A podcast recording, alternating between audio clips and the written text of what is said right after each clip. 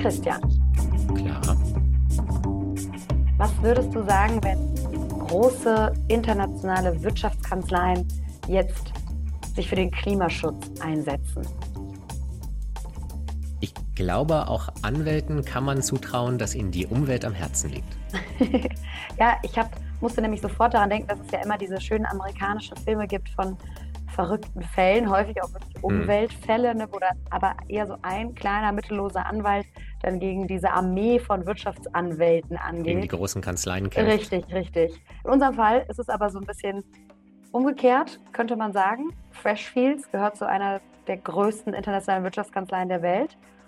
Hm. Und wir haben aber mit einer Partnerin bei Freshfields gesprochen, Dr. Maria Dreher, die sich ganz besonders auf Kartellrecht und eben aber auch eben auf Klimaschutz spezialisiert.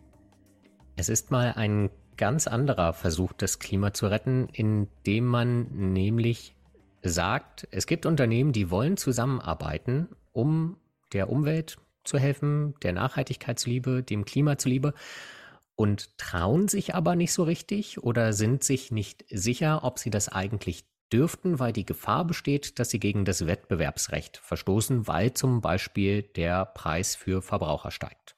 Genau, klingt ein bisschen abstrakt, ist aber wirklich so, dass mhm. man jetzt in der Praxis sagen kann, wenn jetzt, ich mache es jetzt mal ganz plakativ, dieses Beispiel hat sie nicht benutzt, aber wenn jetzt Daimler und BMW zusammenarbeiten würden, ähm, dann würden die vielleicht einen noch besseren Elektromotor herstellen für. Elektrofahrzeuge mhm. und noch günstiger und wie auch immer. Aber man hat natürlich die riesige Gefahr, dass dann ein Kartell entsteht. Und ich glaube, alle Verbraucher hören das und vielleicht wahrscheinlich auch alle Politiker und denken sich, hm. Gefährlich. Ja, und kriegen die Unternehmen das wirklich nicht einfach mit dem Wettbewerb hin, der Innovation fördert, weil gerade, darüber haben wir auch gesprochen, es gibt ja sogar das Phänomen Greenwashing, bei dem sich die Unternehmen quasi überbieten, mit Umweltschutz und Nachhaltigkeit neue Kunden zu gewinnen und damit auch hier unter höhere Preise rechtfertigen. Muss man da tatsächlich das Wettbewerbsrecht aushebeln, um diesen Unternehmen dann auch noch einen Gefallen zu tun? Ja, es geht so ein bisschen um die Grundsatzfrage, wie kriegt man das schneller hin? Weil ich glaube, das ist ein ganz wichtiger Faktor. Langsam wird es wahrscheinlich auch so gehen, aber wie kriegt man das schneller hin, einen Wandel in der Wirtschaft zu haben? Hm. Mit Zusammenarbeit oder mit Wettbewerb? Also was ist der größere, schnellere Innovationstreiber? Und das haben wir mit versprochen vielen, vielen Fallbeispielen, also nicht nur irgendwelchen Gesetzen. Bananen, Textilindustrie. Genau. Und das Wort Paragraph kam, glaube ich, kein einziges Mal vor. Für einen Podcast über Kartellrecht, glaube ich, schon auch eine Leistung. Paragraph weiter. Die neue Folge Klimalabor. Auf geht's. Dann sage ich erstmal herzlich willkommen, Maria Dreher. Vielen Dank, dass Sie sich die Zeit für uns nehmen. Ja, ganz herzlichen Dank für die Einladung und ich freue mich wirklich auf den Austausch mit Ihnen. Ja, wir sind ziemlich gespannt, denn Sie sind Anwältin bei einer sehr großen Wirtschaftskanzlei, einer der, die wirklich international vertreten ist, bei Freshfields und vertreten ja vor allem auch sehr große Unternehmen, ähm, insbesondere in Fällen der Fusionskontrolle. Jetzt können Sie mir erstmal sagen, wie das mit dem Thema Klimaschutz, von dem Sie auch sagen, dass es Ihnen sehr am Herzen liegt, zusammenpassen soll. Ja, also es ist eine gute Frage und ich gehe gern darauf ein, zumal ja Klimaschutz gerade auch bei den Unternehmen, die ich vertrete, ein ganz wichtiges Thema ist, bis hoch zum sogenannten Vorstandsraum, weil Unternehmen ja auch ihre Rolle zu spielen haben im Klimaschutz, das ein wichtiges Thema ist, das von ähm, Shareholdern wichtig genommen wird, von Verbrauchern wichtig genommen wird und Unternehmen ja auch einfach bewusst ist, dass sie da eine Rolle zu spielen haben. Und da ist auch langsam ein, ein sehr starkes Verständnis im Kartellrecht, ähm, das Kartellrecht hier eben auch einen Beitrag leisten kann zur Verwirklichung von Nachhaltigkeitszielen. Das müssen Sie uns nochmal genauer erklären. Was hat das Kartellrecht mit Nachhaltigkeitszielen zu tun? Ja, also wenn wir mal einen Schritt zurückgehen, was macht denn das Kartellrecht? Das regelt das Verhältnis von Wettbewerbern untereinander, unter anderem. Also Wettbewerb bedeutet ja, im Wesentlichen, dass durch ähm, dadurch, dass Unternehmen sich bemühen, die tollsten Produkte zustande kommen, attraktive Preise, hohe Qualität, Innovation. Und im, in seiner Reihenform ist es ja ein tolles System. Jetzt kann es aber die Situation geben, dass durch sogenannte externe Faktoren, ähm, zum Beispiel Verbraucher, gewisse Dinge nicht bei ihrer Verbrauchsentscheidung einfließen lassen und somit das Reihenverhältnis des Wettbewerbs gar nicht unbedingt das beste Ergebnis herbeiführt. Also zum Beispiel die beste Ressourcenverteilung. Das kann eben der Fall sein, wenn man zum Beispiel auf einen sehr günstigen Preis achtet, aber gleichzeitig die Verbrauchsentscheidung bestimmte negative Effekte anderswo herbeiführt. Also ich gebe Ihnen jetzt einfach mal ein Beispiel. Ähm, man erwirbt ein besonders günstiges T-Shirt oder eine Textilie als europäischer Verbraucher. Dabei wird aber zum Beispiel wiederum in Bangladesch ein gewisser Produktionsprozess ausgelöst und möglicherweise eine toxische Substanz in das Grundwasser gelassen, weil die Produktionsprozesse eben nicht entsprechend auf Nachhaltigkeit ausgerichtet sind. Kann eben sein, dass man dann ein besonders günstiges Produkt bezieht, durch diese Entscheidung aber einen gewissen Prozess anderswo auslöst. Das heißt, der extreme Wettbewerb in dem Sinne, der geht dann immer nur um den günstigsten Preis und gar nicht so sehr um das beste Produkt. Das würden Sie sagen, entsteht dadurch. Ja, oder anders ausgedrückt, ich glaube, es ist wichtig zu erkennen, dass Wettbewerb eben nicht nur kurzfristig preisorientiert sein muss, sondern sich auch auf längerfristigen Nachhaltigkeitszielen orientieren kann. Und jetzt kann man fragen, können das Unternehmen nicht auch alle für sich schaffen? Kann das nicht ein einzelner Unternehmer, der besonders innovativ ist, ein besonders nachhaltiges Produkt auf den Markt bringen? Und wiederum in mhm. der Idealform kann das durchaus der Fall sein. Aber da gibt es eine Reihe an Faktoren, die man berücksichtigen muss. Wenn zum Beispiel jemand der First Mover ist und dadurch einen gewissen Nachteil hat, weil Konsumenten noch nicht ausreichend aufgeklärt sind. Und da wiederum ein ganz schönes Beispiel. Ähm, das ist aus der Konsumgüterindustrie, wo ein relativ großes Konsumgüterunternehmen ähm, komprimierte Verpackungen einführen wollte zur Reduktion von Abfall und bei gleichem Inhalt ähm, einfach weniger Abfall angefallen wäre. Und dieses Produkt ist wahnsinnig schlecht aufgenommen worden am Markt, weil die Verbraucher, weil es für Verbraucher schwierig war zu erkennen, dass sie sogar für denselben Preis, also es gab nicht mal eine Teuerung, aber für denselben Preis auch dasselbe Produkt, aber in kleinerer Form und mit weniger Verpackungsanfall bezogen hätten und deswegen eine große Skepsis bestand, ob man da nicht eigentlich weniger bekommt als, als Kunde.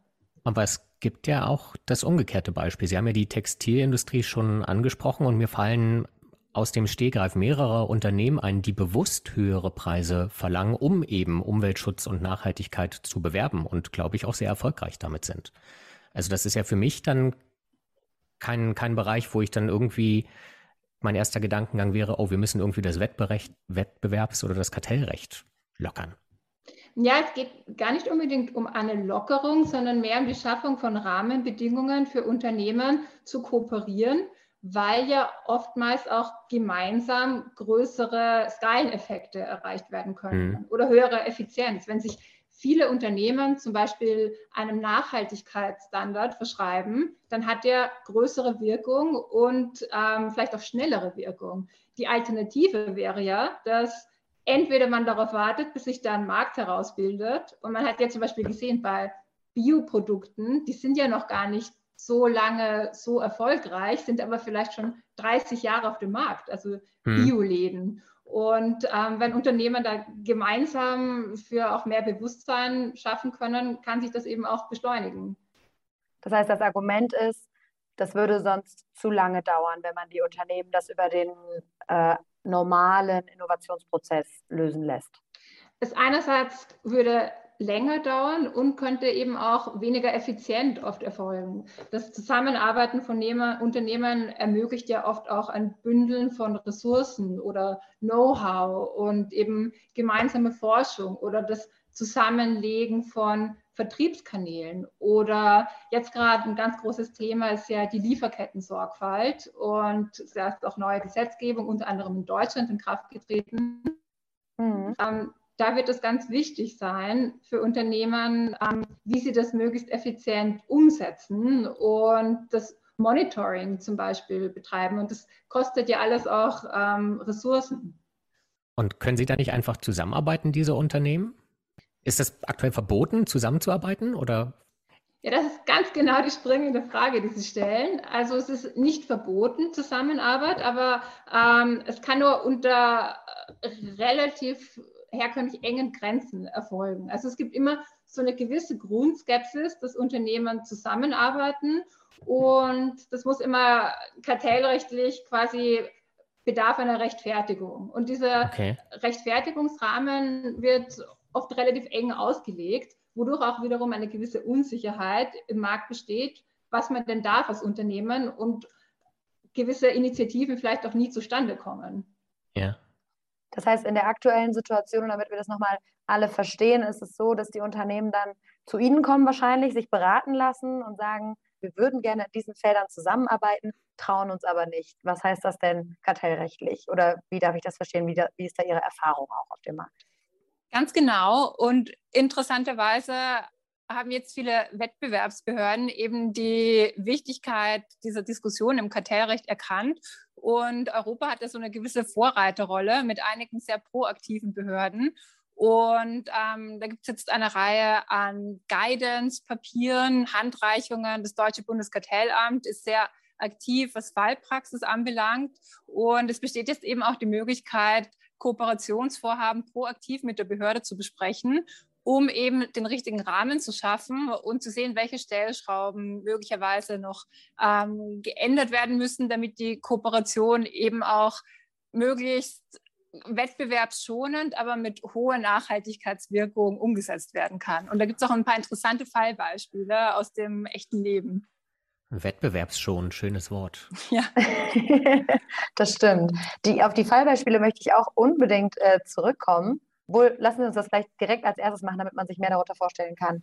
Vielleicht haben Sie ein gutes Fallbeispiel für uns. Ja, also äh, gerne drei Gruppen und ich konzentriere mich dann auf ein Fallbeispiel, weil die Unterscheidung eigentlich wirklich sehr interessant ist. Und die erste Gruppe ist die, wo die Behörden identifiziert haben, ähm, das tangiert den Wettbewerb eigentlich überhaupt nicht. Also wenn zum Beispiel Wettbewerber eine Vereinbarung treffen, wie sie sich intern organisieren, zum Beispiel Verwendung von Einwegplastik in Kantinen und dass man das gemeinsam abschafft. Da ist jetzt eine Klarstellung erfolgt, dass das grundsätzlich gar nicht das Wirtschaftsverhalten der Unternehmen unbedingt berührt und deswegen per se in Ordnung ist. Und, und warum, kurz, kurze ja. Frage dazu, Warum müssen Unternehmen dafür überhaupt zusammenarbeiten?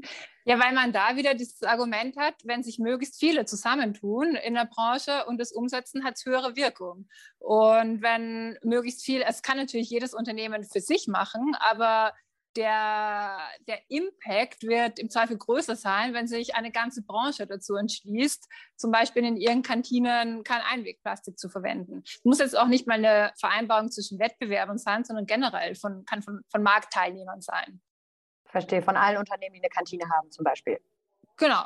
Also ja. das ist eine Möglichkeit. Dann gibt es die zweite Fallgruppe ähm, von Kooperationen, die ähm, zwar den Wettbewerb berühren, aber nicht negativ einschränken. Und da gibt es einen interessanten Fall des Bundeskartellamts. Das ist der sogenannte Living Wages Fall. Da geht es um existenzsichernde Beschaffungsmethoden Methoden im Bananensektor.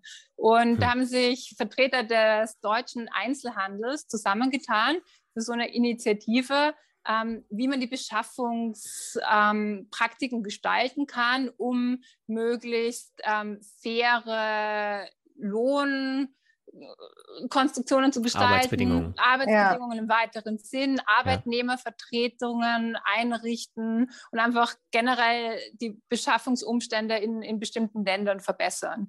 Und da hat das Amt, ähm, das hat das Amt sich genau angesehen und eben gesagt, dadurch, dass man sich auf keine konkreten Löhne geeinigt hat. Also wir zahlen konkret X an unsere Bananenfarmer und dadurch, dass man sich auch nicht darauf verständigt hat, wie man damit wettbewerblich umgeht. Also wir geben das dann zu X Prozent weiter in der, in der Kette und wälzen es an unsere Verbraucher um. Also das war eben gerade nicht Bestandteil äh, mhm. dieser Initiative konnte man sagen, das hat stark Nachhaltigkeit fördernde Wirkungen, aber wirkt sich eben nicht negativ auf den Wettbewerb aus, den die Einzelhandelsunternehmen ja immer noch untereinander haben, wenn sie die Bananen dann verkaufen.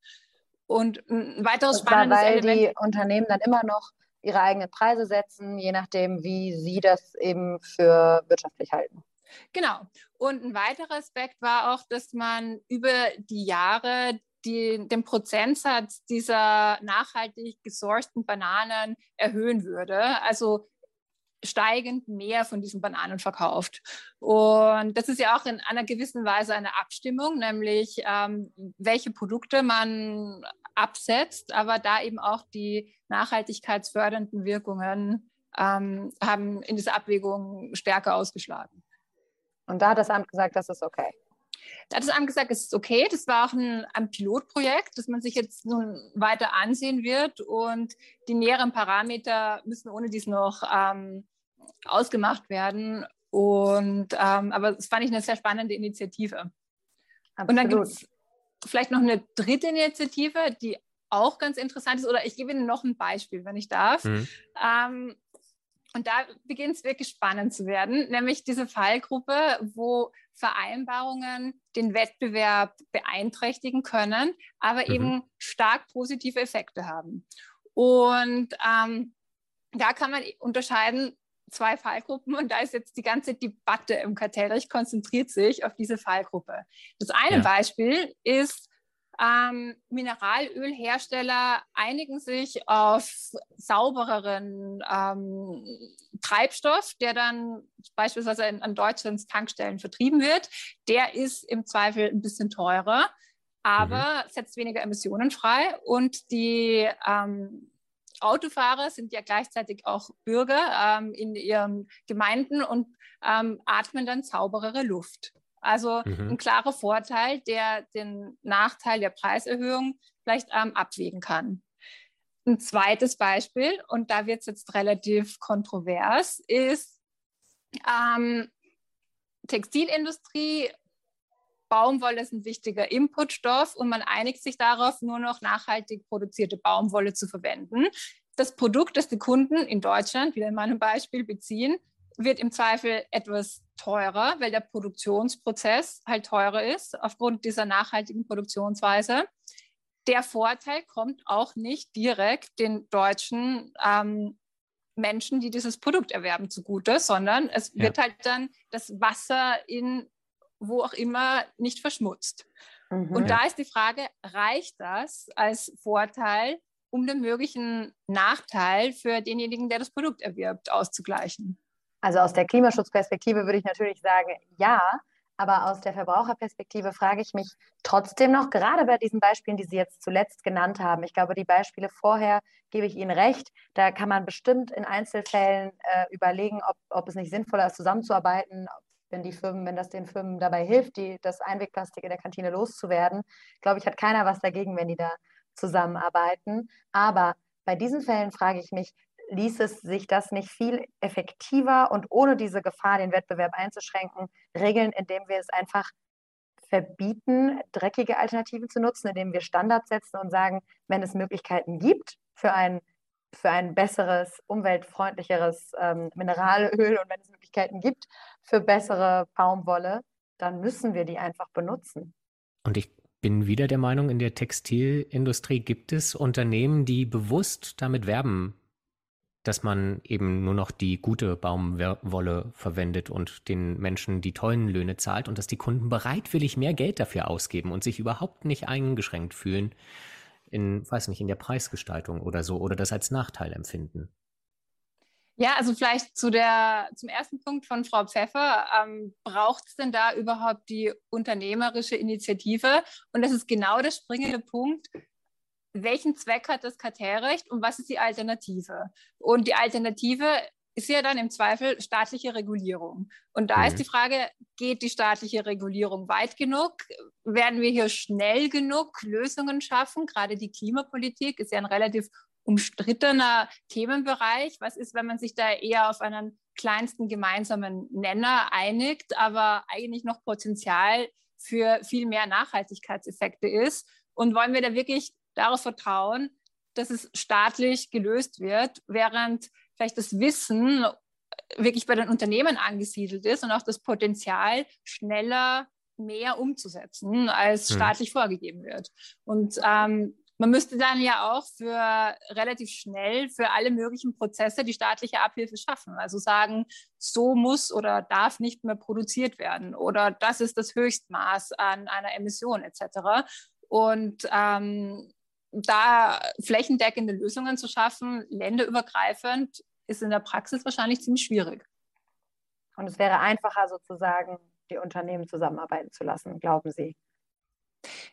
ja, in bestimmten Bereichen ist es bestimmt einfacher oder eine gute begleitende Maßnahme. Muss ja auch nicht so sein, dass das dauerhaft bei den Unternehmen angesiedelt ist, aber gerade so Pionierprojekte, wie eben jetzt dieses ähm, Bananenprojekt für existenzfördernde ähm, Löhne, mhm. ist eine gute Sofortmaßnahme und vielleicht wird das ja auch mal durch Regulierung aufgegriffen.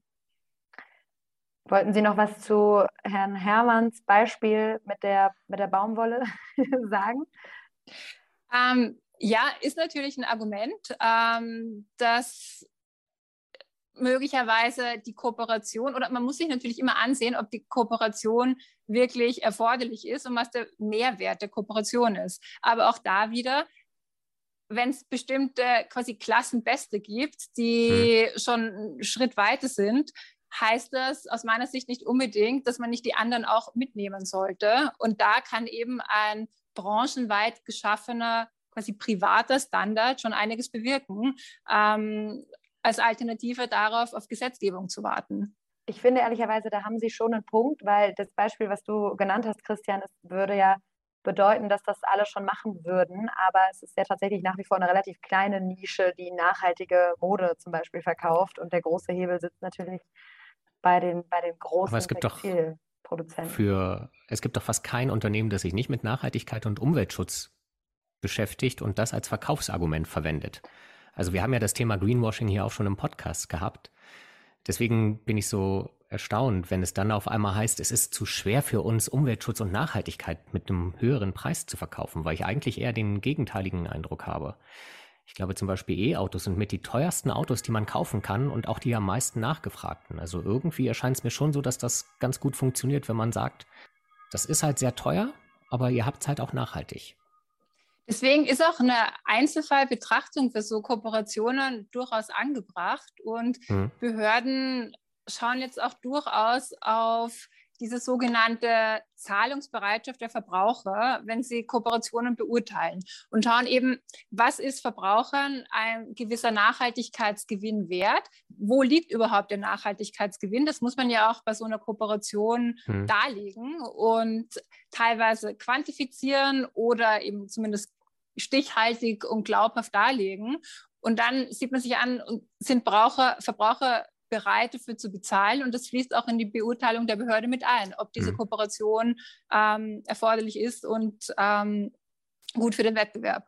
Trotzdem sprechen wir ja jetzt auch gerade, weil es auch Überlegungen über die Einzelfallbetrachtung hinaus gibt. Sie haben schon gesagt, es gibt viel Bewegung auf dem Feld. Die EU-Kommission hat da neue Guidelines rausgegeben in den Niederlanden, dass man schon deutlich weiter. Wie beobachten Sie denn diese Entwicklung? Was passiert da gerade? Ja, ähm, ist eine wirklich spannende Frage. Und wie Sie sagen, unterschiedliche Behörden haben unterschiedliche Standpunkte in der Diskussion eingenommen. Ähm, es gibt auch Wirtschaftsteilnehmer von ökonomischer Seite, die da durchaus skeptisch sind und hinterfragen, ob Unternehmen überhaupt diese Ordnungs- und Erziehungsfunktionen einnehmen sollten. Aber da komme ich wieder zurück auf den Punkt, wenn man wartet, bis staatlich alles reguliert ist in einer Weise, dass top nachhaltige Produktion garantiert ist, dann kann das wohl eine Weile dauern. Und ähm, zu der Frage, wie der Diskussionsstand ist, also es gibt jetzt vielleicht ganz interessant in Österreich jüngst neue Gesetzgebung, die sich damit befasst, ähm, mit der Ausnahme vom Kartellverbot. Und ich will Sie jetzt nicht mit einer Rechtsvorlesung langweilen, aber in ganz groben Zügen ist es ja so, Kooperation, die einen Wettbewerb beschränkt, ist verboten, außer es hm. finden sich Rechtfertigungsargumente. Und das kann der Fall sein, wenn eine bestimmte Beschränkung durch klare Vorteile ähm, ausgewogen wird oder ähm, eben die Vorteile dieser Beschränkung überwiegen. Und der, ein wichtiges Prinzip ist, dass davon traditionell die Verbraucher profitieren müssen. Im Kartellrecht gibt es das Prinzip der Verbraucherwohlfahrt, heißt, es muss am Ende des Tages, die Verbraucher müssen gute Produkte, gute Preise etc. haben. Und, Und zwar jetzt in erster Linie auf den Preis ausgerichtet. Oder? Genau. Was oft ein bisschen zu kurz gegriffen ist, weil eben billigster Preis nicht unbedingt beste Ressourcenverteilung bedeutet, ähm, wenn Vielleicht Ressourcen auch nicht beste Qualität. Vielleicht auch nicht beste Qualität, das stimmt. Und die Frage ist ja auch, wer soll erfasst sein in dieser Verbrauchergruppe, die profitiert. Und da darf ich wieder eben zwei Beispiele nennen. Ähm, gab es zum Beispiel diesen Fall, wo Unternehmen sich gemeinsam darauf verständigt haben, bestimmte Waschmaschinen, die eine besonders niedrige Energieeffizienz hatten, ähm, aus ihrem Produktportfolio zu entfernen. Das heißt, die Wettbewerbsbeschränkung ist in dem Fall, dass weniger Produktauswahl besteht, weil bestimmte Waschmaschinen, die im Zweifel auch ein bisschen billiger sind, wären dann nicht mehr im Angebot. Also vordergründig eine Wettbewerbsbeschränkung. Man hat aber festgestellt, dass die effizienteren Waschmaschinen zwar teurer in der Anschaffung sind, aber auf längerfristig den Kunden auch Geld sparen, weil sie eben energieeffizienter sind. Und da hat man gesagt, die Beschränkung ist zwar weniger Auswahl, bisschen teurer Anschaffungspreis, wird aber dadurch ähm, ausgewogen, wettgemacht, dass Kunden letztlich profitieren von der höheren Energieeffizienz. Und das hat das Kartellamt damals auch erlaubt, oder? Das hat das Kartellamt mit dieser Begründung oder mit dieser ähm, Einschätzung auch erlaubt, in der Tat. Das heißt aber, dass ich, wenn ich das richtig verstehe, dann hat das Kartellamt oder die verschiedenen Kartellämter gerade in Europa da ja durchaus auch schon Rücksicht drauf genommen. Warum braucht es jetzt eine zusätzliche Veränderung, eine zusätzliche Lockerung, wenn man das jetzt doch so sagen will?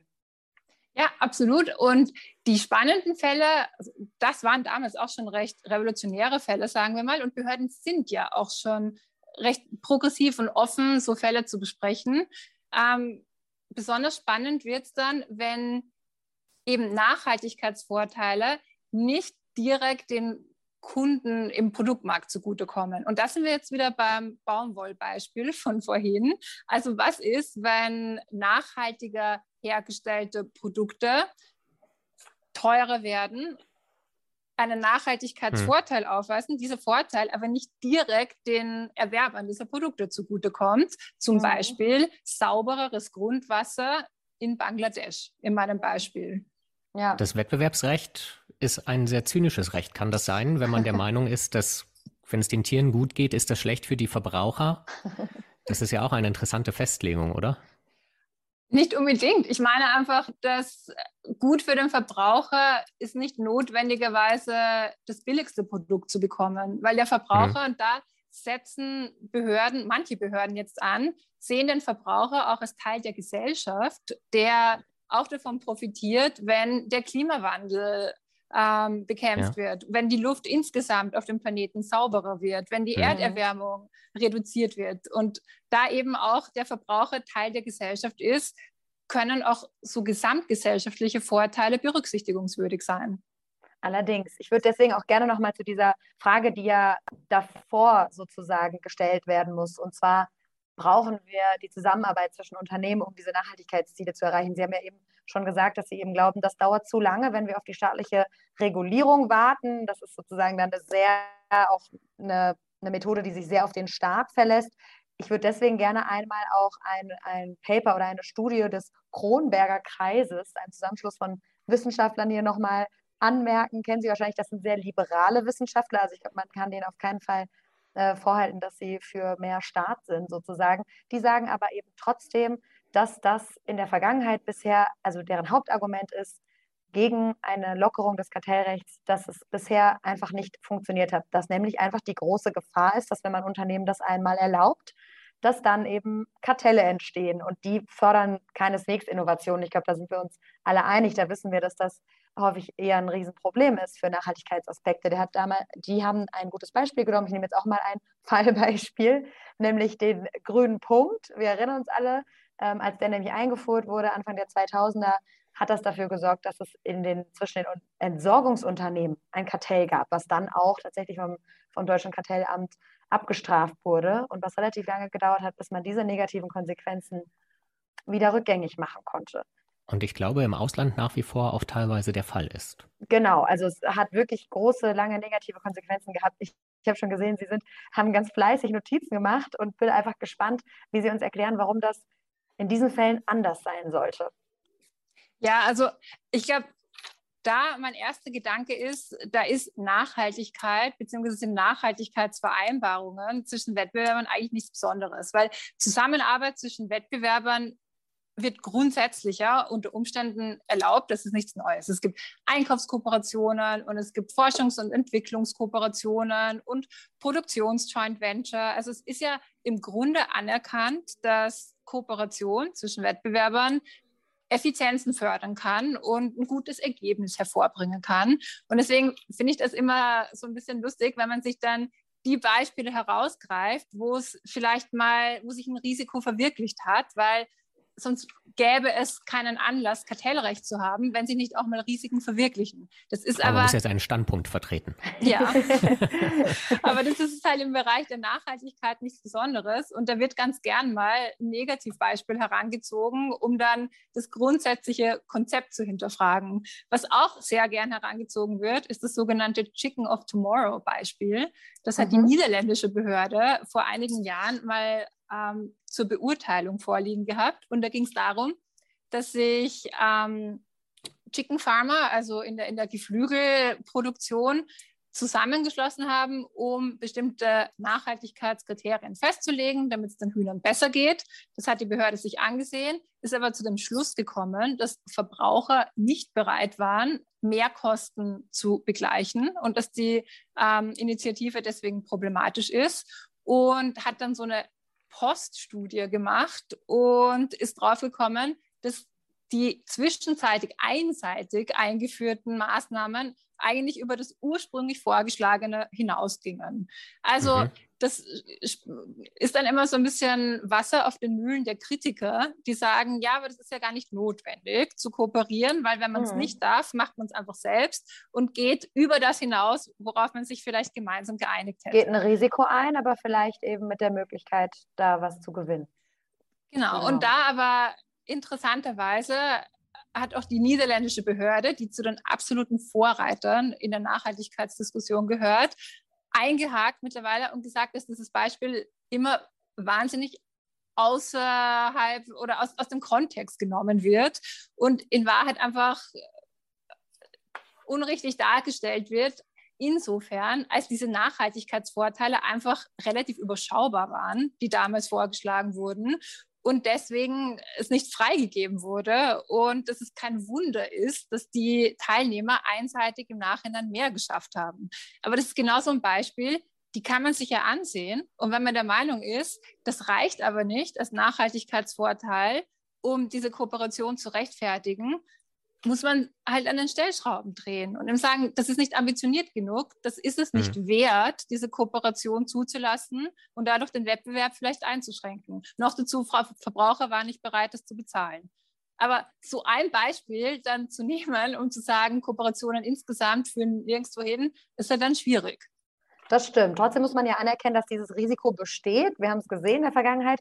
Und deswegen frage ich mich, wie schafft man das, dieses Risiko zu minimieren? Einmal durch diese Einzelfallbetrachtung, aber es geht ja genau darum, vielleicht neue Definitionen zu finden, neue Rahmenbedingungen zu finden, die, damit diese Unsicherheit verschwindet, die Sie ja auch angesprochen haben. Es geht ja darum, das Ganze ein bisschen zu verbessern. Insofern, wie schafft man es dann eben dieses Risiko, was ja dann doch auch sehr groß ist? Ich glaube, da, da würden Sie mir wahrscheinlich zustimmen, dass es ja auch naiv wäre zu glauben, dass Unternehmen es nicht versuchen würden, vielleicht dann auch Schlupflöcher auszunutzen und zu sagen, hey, dann lasst uns doch da auch noch einen Preis festlegen. Also jetzt mal ganz realistisch betrachtet oder wie auch immer, realistisch, pessimistisch, kann, man so auslegen, wie man möchte, aber dieses Risiko sollte man, glaube ich, auf jeden Fall in Erwägung ziehen.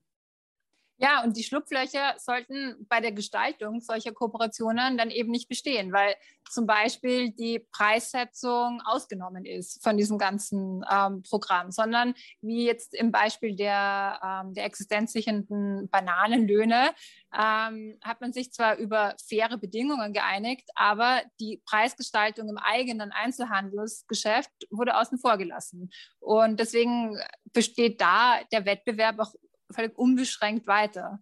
Also es kommt dann eben auf die Gestaltung an und natürlich muss man auch verlangen, dass diese Nachhaltigkeitsvorteile plausibilisiert werden. Also es muss ja auch nicht der Fall sein, dass man einfach sagt, wir kooperieren jetzt, weil es unglaublich wichtig ist und das steht dann so im Raum. Also das sagen Behörden natürlich auch, dass sie da auch ähm, eine Plausibilisierung verlangen und Anhaltspunkte für die erwarteten Nachhaltigkeitsgewinne sehen möchten, um eben zu wissen, was ist das Risiko und ähm, was ist der potenzielle Gewinn und wie kann man das abwägen. Wenn Sie sagen, das hängt von der Gestaltung ab, möchte ich ergänzen und natürlich von der Kontrolle dann, ob die Kooperation so funktioniert, wie man sich das vorstellt. Können Sie nachvollziehen, dass viele Menschen an diesem Punkt eventuell Bedenken haben? Wir denken, dass die Kontrolle Funktioniert? Funktioniert. Hm. Ja, aber das gibt es ja in vielen Bereichen des Kartellrechts. Da kann man zum Beispiel einen unabhängigen Auditor, nennt man das, also einen unabhängigen hm. Dritten ähm, einsetzen, der ja. sich das ansieht. Und ähm, ansonsten. Die soll es ja bei Unternehmen wie Wirecard auch gegeben haben. Und mhm. das hat ja auch da leider nicht funktioniert. Ja, aber dann sind wir ja da, dass wir als quasi Ausgangssituation Rechtsbruch unterstellen. Und ich glaube, das mhm. ist eine Prämisse, von der man eigentlich nicht ausgehen darf. das wäre schön. Okay. Kennen Sie denn aus Ihrem, aus Ihrem, ja, kennen Sie denn aus Ihrem, aus Ihrer Praxis, das finde ich nämlich auch noch sehr interessant, äh, wirklich Fälle, wo Sie sagen, das ist echt schade, da ist eine wichtige Kooperation, die uns hätte voranbringen können, nicht zustande gekommen, weil es das Kartellrecht nicht zugelassen hat? Ja, also über die Praxisbeispiele, gerade die nicht zustande kommen, kann man natürlich nur beschränkt sprechen. Aber ähm, wir haben uns schon gerade in der jüngsten Zeit auch im Zuge dieses Konsultationsprozesses der Europäischen Kommission zu ihren neu geschaffenen Guidelines viel mit Unternehmen unterhalten. Ähm, und gerade mit Blick auf die Lieferketten-Sorgfalt sind halt so Punkte aufgekommen, dass man sich da schon stark Gedanken macht, wie das praktisch überhaupt handelbar ist. Zum Beispiel eben diese vermehrten Sorgfaltspflichten in der Lieferkette und man muss eben schauen, mit äh, welche Vorsichtsmaßnahmen die Geschäftspartner umsetzen. Man muss das auch regelmäßig kontrollieren. Und ähm, da gab es jetzt in den Guidelines der Kommission zum Beispiel die Aussage, ja, da kann man sich durchaus zusammentun und mit Datenbanken arbeiten, um diesen Kontrollaufwand geringer zu halten. Denn wichtige nächste Schritt ist aber, wie geht man mit Informationen um, ähm, wenn es bei einem Lieferanten zum Beispiel nicht so gut aussieht. Wie kann ich das entgegennehmen und welche Konsequenzen kann ich ziehen? Kann ich dann zum Beispiel als Branche sagen, wir kontrahieren nicht mit bestimmten Unternehmen? Ähm, und wenn ich das nicht kann, wo ist dann quasi die Wirksamkeit dieser ganzen Nachhaltigkeitssorgfalt? Frau Dreher, ich hatte das schon mal gesagt, auch Christian weiß es, dass ich diese Fragen des Rechts im Zuge der Nachhaltigkeit sehr, sehr spannend finde. Wir haben wieder viel gelernt und es gibt noch viele weitere Dinge, die man da besprechen könnte. Aber erstmal vielen Dank. Ja, danke schön an Sie, auch an die tollen für die tollen Fragen. Vielen Dank.